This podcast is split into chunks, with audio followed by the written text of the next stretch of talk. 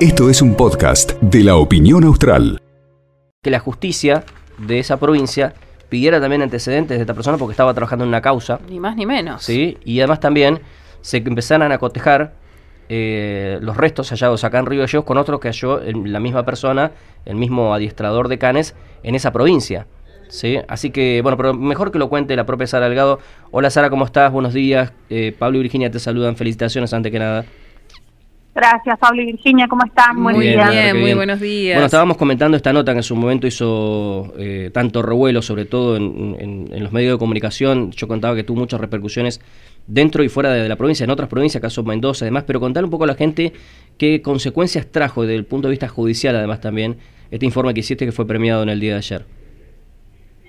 Bueno, en realidad lo que pasó es que, eh, sobre todo en términos mediáticos, porque esta no es una nota que habla eh, de lo que sucede dentro del expediente, esta es una recopilación que, digamos, es de alguna forma lo que hice fue como armar un mapa con toda la participación de, de Marcos Herrero, este adiestrador eh, trucho, porque ni siquiera está certificado como para hacer lo que hace, no tiene habilitación ni permiso, eh, en distintas provincias del país.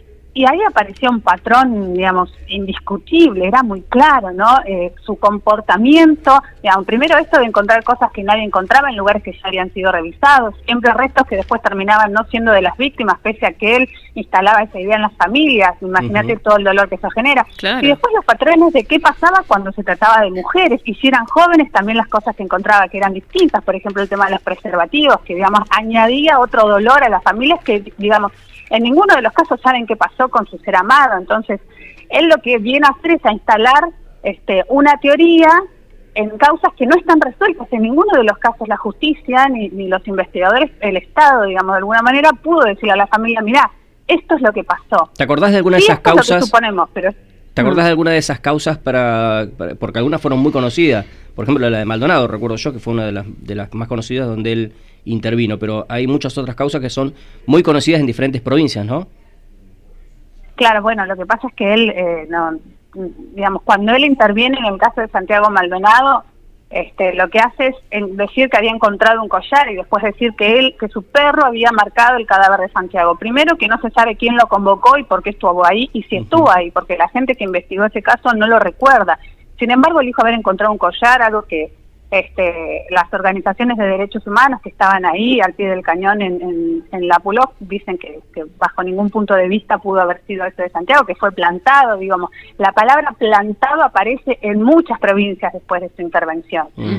Eh, y después el, el, el caso de, de Viviana Luna, ¿no? En, en Mendoza, me parece que es el más emblemático, donde él no solo encuentra una carta que intenta explicar qué es lo que pasó con Viviana, en el caso de Marcela López también aparece una carta, digo, una carta misteriosa, los restos que terminaron no siendo. Me parece que ese es el caso más emblemático, digo, para nosotros, porque justamente la unidad fiscal de, de Mendoza lo que hace es solicitarles a la justicia de Santa Cruz los restos del maxilar encontrado hasta acá para cotejarlos y ver, a ver, si no es de Viviana Luna y los restos de acá no son de Marcela López, puede ser que el cráneo y, y- y el, el maxilar sean de la misma persona y lo que plantean todo a lo largo de toda la nota es eh, esta interrogante, ¿no? ¿De dónde salen esos huesos? Se encuentra solo y únicamente este Marcos Ferrero. Claro. Lo que sí pasó después de la nota, digo, yo no puedo eh, dejar de limpiarlo, pero es una suposición, es que el tipo no habló más, no apareció nunca más. Digo, él estaba intentando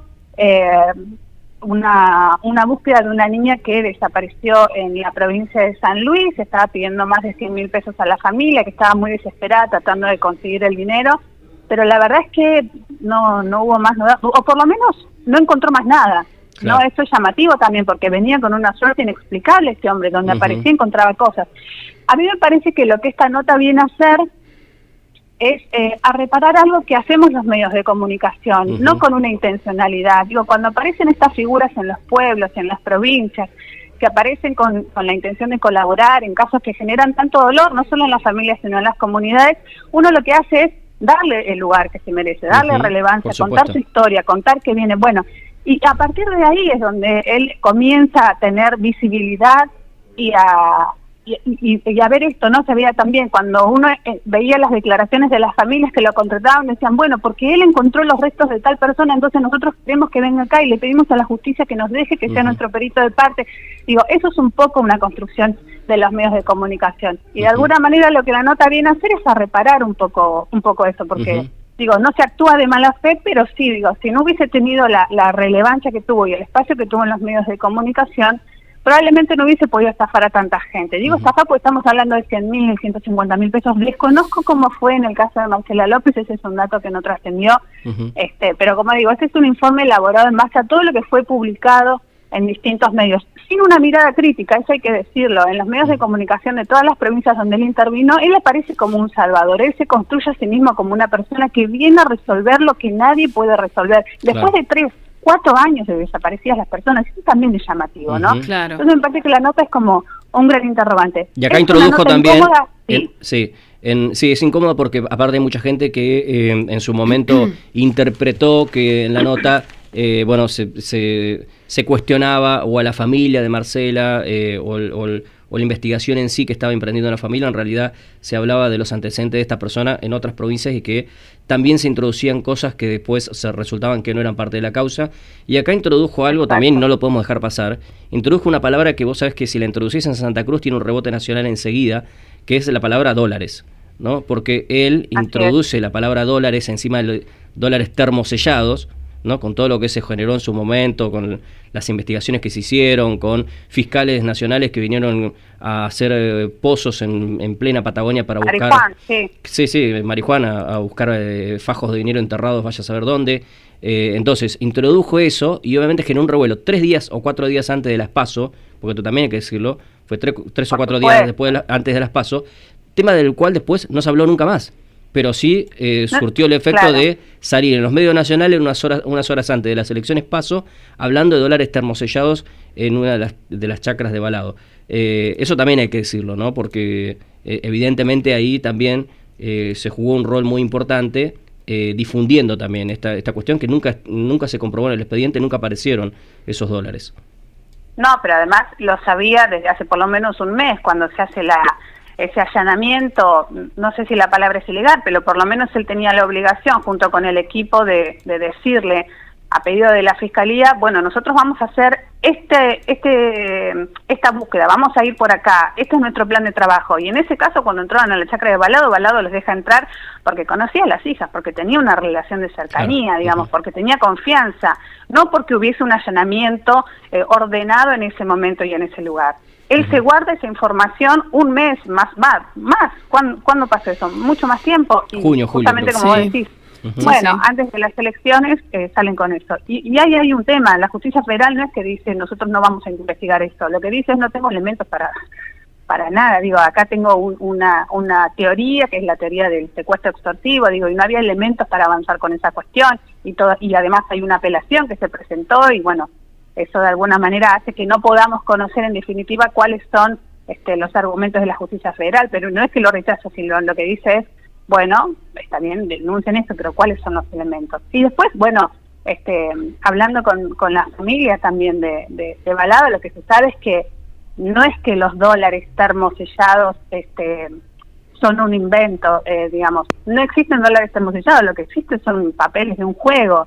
¿no? Algún tipo de Monopoly, un juego así, algo de eso había, pero distaba muchísimo y creo que cualquier persona que ve un juego este en una caja, en, una caja que son de, un tamaño distinto, digo, eh, es muy fácil darse cuenta de eso también, por más que haya estado oscuro. Después la otra cuestión, digo, filmás todo y eso no lo filmás, pero bueno, eso ya no, no es algo que, que que sea eh, gravitacional en la nota. La nota lo que lo que viene a decir es esto, digamos, es una nota incómoda y digo incómoda también porque la opinión austral estuvo muy muy cerca de la familia desde el primer momento que desaparece Marcela. Fueron muchas tapas, fue una cobertura muy importante que hizo Martín Muñoz Quesada, digo, que estuvo ahí yendo a los allanamientos, a las búsquedas, a los rastrillajes este y, nada y plantear este, una versión que sabíamos que iba a generar ruido eh, nada fue algo que se pensó y que se charló mucho. Este y, eso. Y después me, gustaría decir una cuestión respecto de, qué es lo que pasó con la opinión austral también y con estos premios no porque decía ahí en una nota arrasó con, con los premios Segovia.